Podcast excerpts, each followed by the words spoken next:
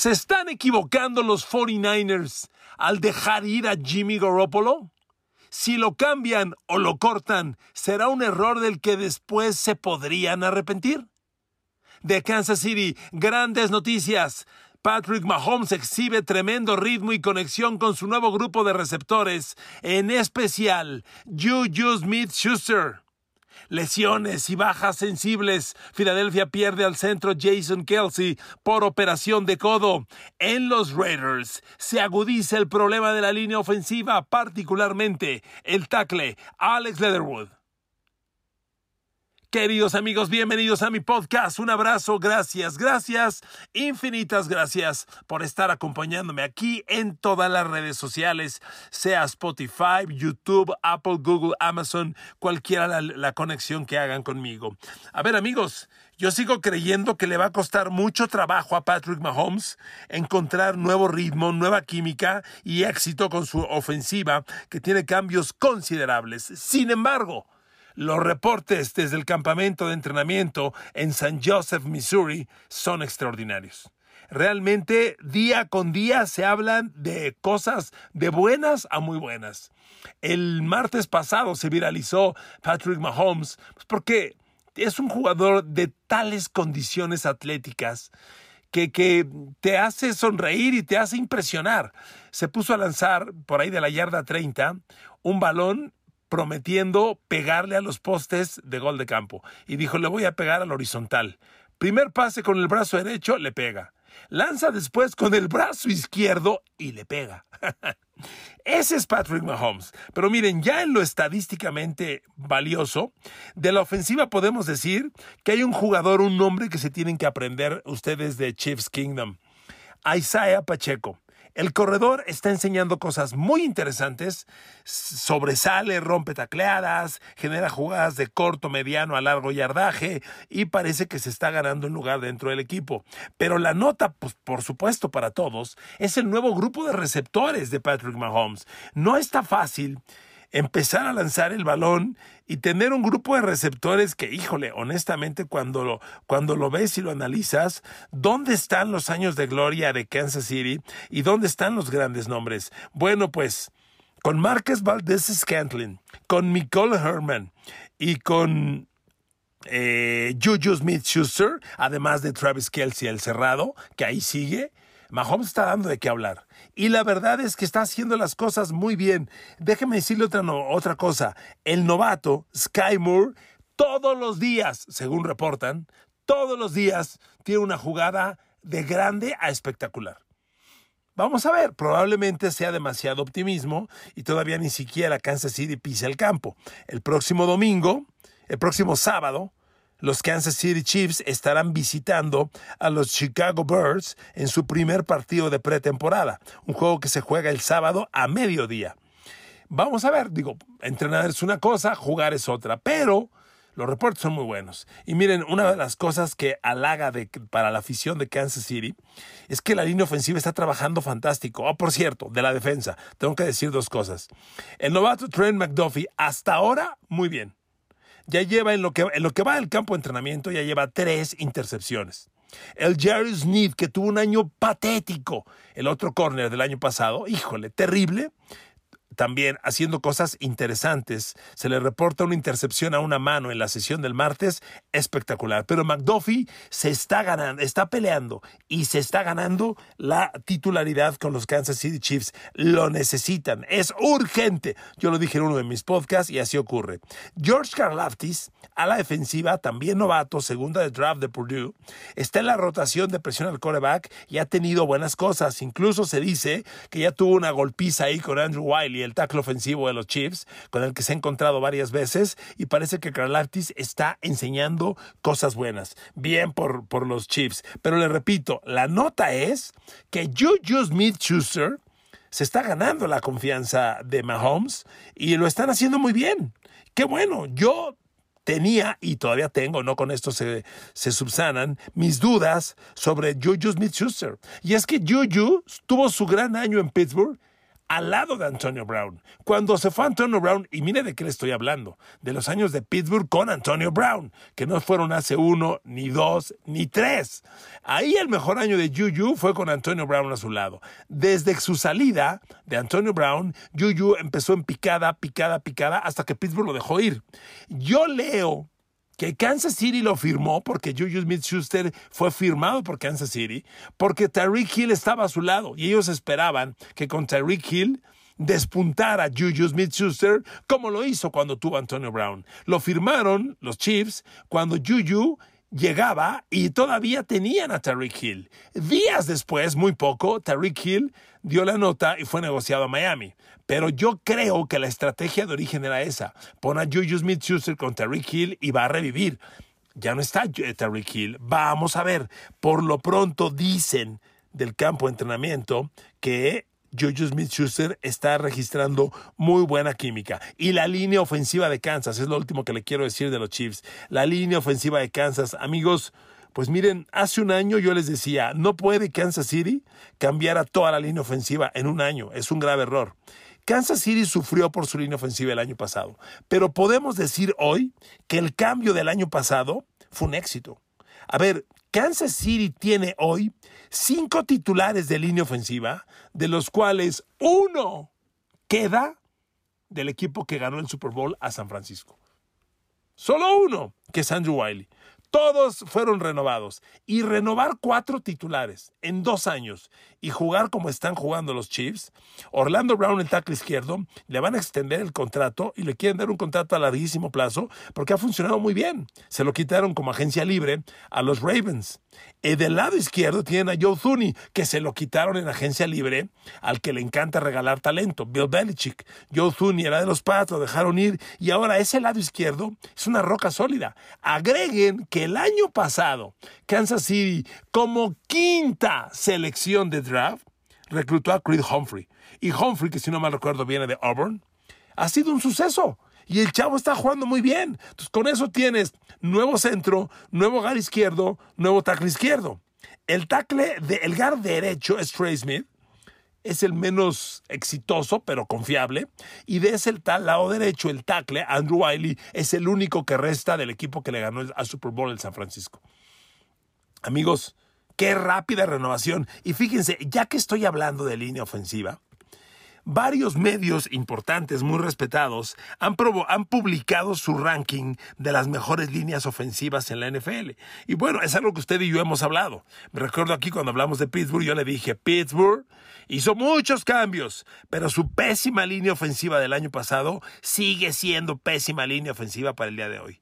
Y entre la cadena ESPN de Estados Unidos, Pro Football, Pro Football News, Pro Football Focus, que han presentado rankings de línea ofensiva, ¿sabe en qué lugar está la línea ofensiva de Pittsburgh? De acuerdo a esta gente, para que vean que yo no ando tan mal. De acuerdo al ranking de estas tres prestigiadas y confiables publicaciones, que además tienen gente que sabe mucho de fútbol americano, Pittsburgh tiene la línea ofensiva número 30 de las 32 que hay en la NFL la 30. Las peores líneas ofensivas son la 32, Seattle. Yo le he dicho varias veces que Seattle es un equipo en transición. Ah, bueno, pues tiene la peor línea ofensiva. Imagínense nada más, aquí me detengo un segundo. Imagínense nada más el futuro de Seattle. Tienes la peor línea ofensiva. Eso significa que tu ataque no va a funcionar. Va a ser muy difícil correr el balón y tu coreback va a estar perseguido todo el tiempo cuando quiera lanzar. Bueno, tienes la peor línea ofensiva y además ya no tienes a Russell Wilson. ¿Se dan cuenta por qué Russell Wilson dijo, ¿saben qué? Como cuando vas en el camión y tocas el timbre, ¿saben qué? Bajan. Aquí, aquí me bajo, ya, ya, yo ya me voy. Ya me voy a ver Russell Wilson jugando con la peor línea ofensiva, que además esto no es nuevo, ¿eh? Seattle tiene una línea ofensiva mala hace un rato. Este año tuvieron dos primeras de draft. Una de ellas fue Charles Cross. Ojalá les funcione. Lo traen como, como tackle izquierdo titular de Mississippi State.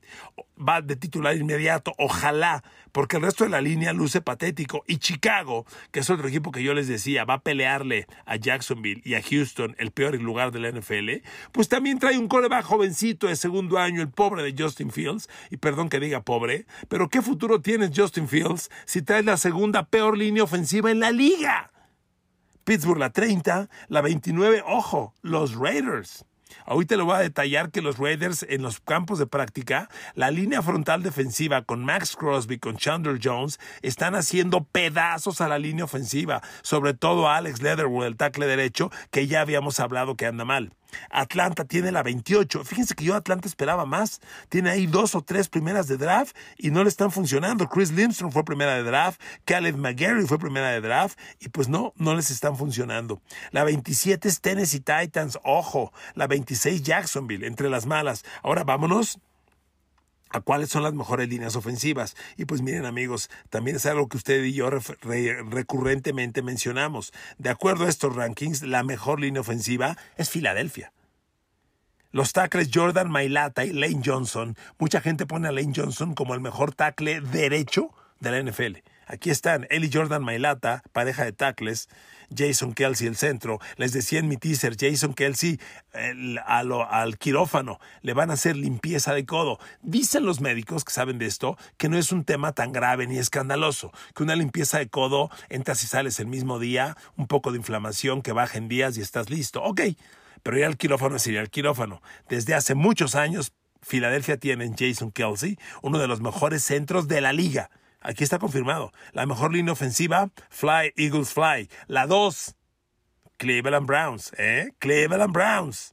Jedrick Wills, Joel Bitonio, Nick Harris, Wyatt Teller y Jack Conklin. La segunda mejor línea en la liga. Y agárrese. La tres son los Detroit Lions. Si Jared Goff baja su porcentaje de intercepciones, corre más el balón y lanza a, promedios de una intercepción por partido, este equipo va a competir. La tercera mejor línea ofensiva. Luego viene Tampa, la cuarta. Quinta Green Bay. Sexta Dallas. Siete los Pats. Me sorprende, ¿eh? Yo no pensé que tuvieran tan alta los Pats. Bueno, en realidad los Pats del año pasado a hoy solo tienen un movimiento, el gar izquierdo. Se fue Jack, Shaq Mason a Tampa y ahí está el novato Cole Strange, aunque la está sufriendo Cole Strange. Ocho ya ponen a Cincinnati con la octava mejor. Yo aquí quiero ver. Esto es la expectativa. Cincinnati tuvo el año pasado una de las tres peores de la liga. Y hoy la ocho, solo porque trajeron nuevos jugadores del lado derecho. Tienen el centro nuevo, Ted Carras, llegó de Miami. El guard derecho, Alex Capa, llegó desde San Francisco. Y el tackle derecho, Lyle Collins, llegó de los Cowboys. Y a Kansas, que le acabo de decir que ya renovó su línea ofensiva, espectacularmente, lo ponen como la novena mejor línea ofensiva en la liga. Luego Colts, Rams, Chargers, Jets, 49ers, Washington, Denver, Baltimore, Giants, etcétera, etcétera, etcétera. Ok, sigamos con reportes del campo de entrenamiento.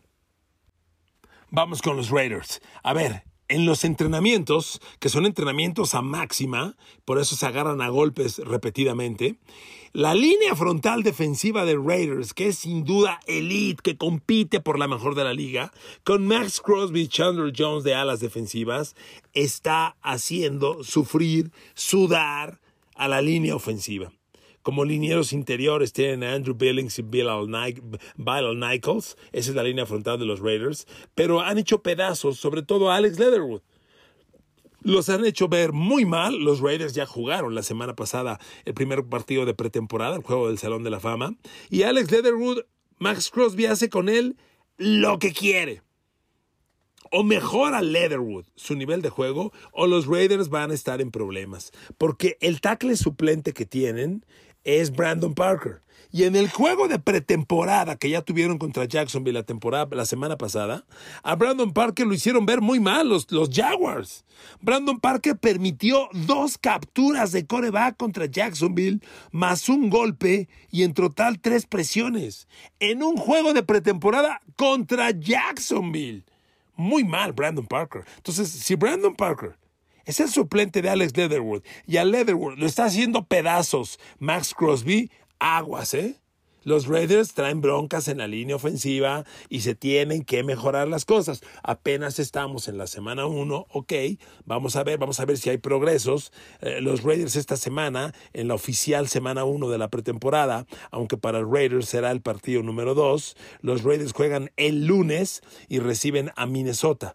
estaremos atentos. Miren, no todo fue malo para Raiders y su línea ofensiva contra Jacksonville. Un jugador que llamó la atención fue el centro, eh, bueno, lo están usando de centro Dylan Parham, el novato. Fue la primera selección de draft de Raiders, pero llegó hasta la tercera ronda. Dylan Parham fue guard tackle de colegial. Sin embargo, los Raiders, repito, lo están poniendo como centro y Dylan Parham enseñó muy buenas cosas contra Jacksonville. Realmente yo leo el box score de este muchacho novato tercera de draft de Memphis y muy buenas cosas. Mira, aquí lo tengo. Dylan Parham ante los ante los Jacksonville Jaguars, permitió cero capturas, cero golpes, cero apresuramientos, cero, cero, cero, cero. No permitió nada. Por ahí no pasó ni el aire. Gran nota. Usted dirá, bueno, que lo pongan en donde está Alex Leatherwood. Es que no tiene el tamaño para jugar de tackle. Los tackles son realmente y, más el tackle izquierdo, olvídese, el tackle izquierdo, por eso los apodos de la cocina, el refrigerador, el ropero, son monstruosamente grandes. Y, mire que Dylan Parham mide 6'3, que es un metro 91.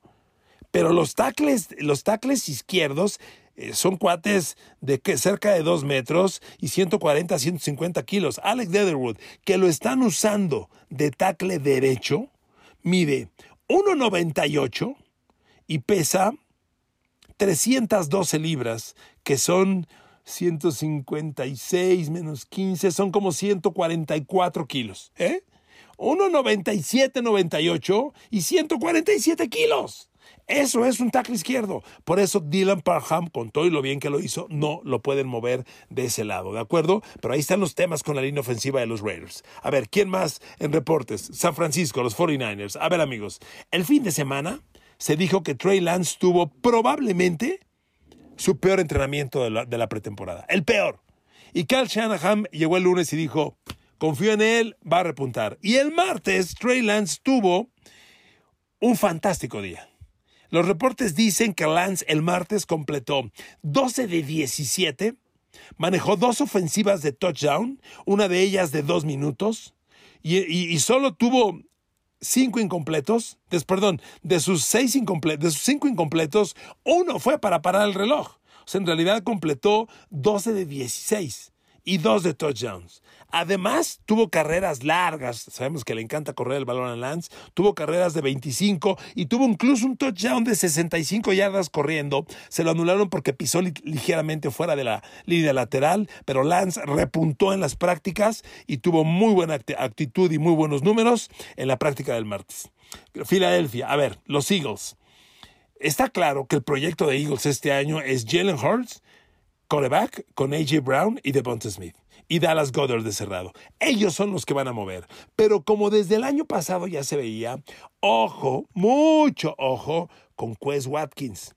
El receptor que llegó, pues como muchas veces pasa, de la calle a gente libre, tocando la puerta, pidiendo una oportunidad. Quez Watkins se, está ganando, se ha ganado la, bueno, se quedó en el equipo el año pasado y se está ganando la confianza de Jalen Hurst y del coach Nick Siriani.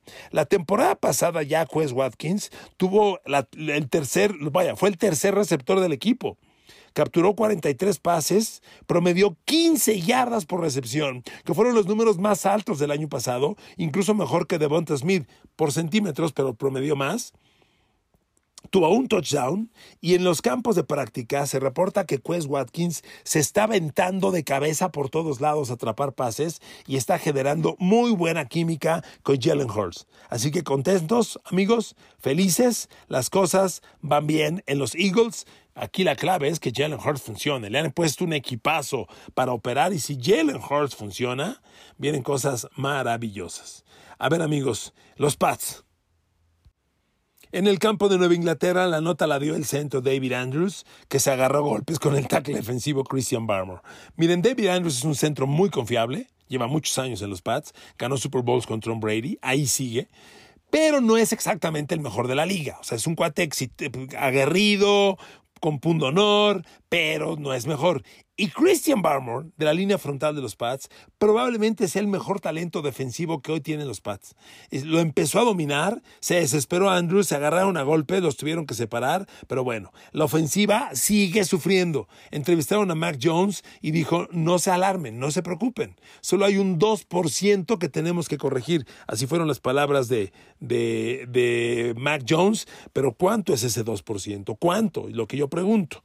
Bueno, yo tengo mis preocupaciones. Los Pats juegan mañana jueves, ya estarán jugando pretemporada, son el primer juego del jueves, hay dos. Reciben a los Giants o visitan a los Giants, da lo mismo. Este, los reciben.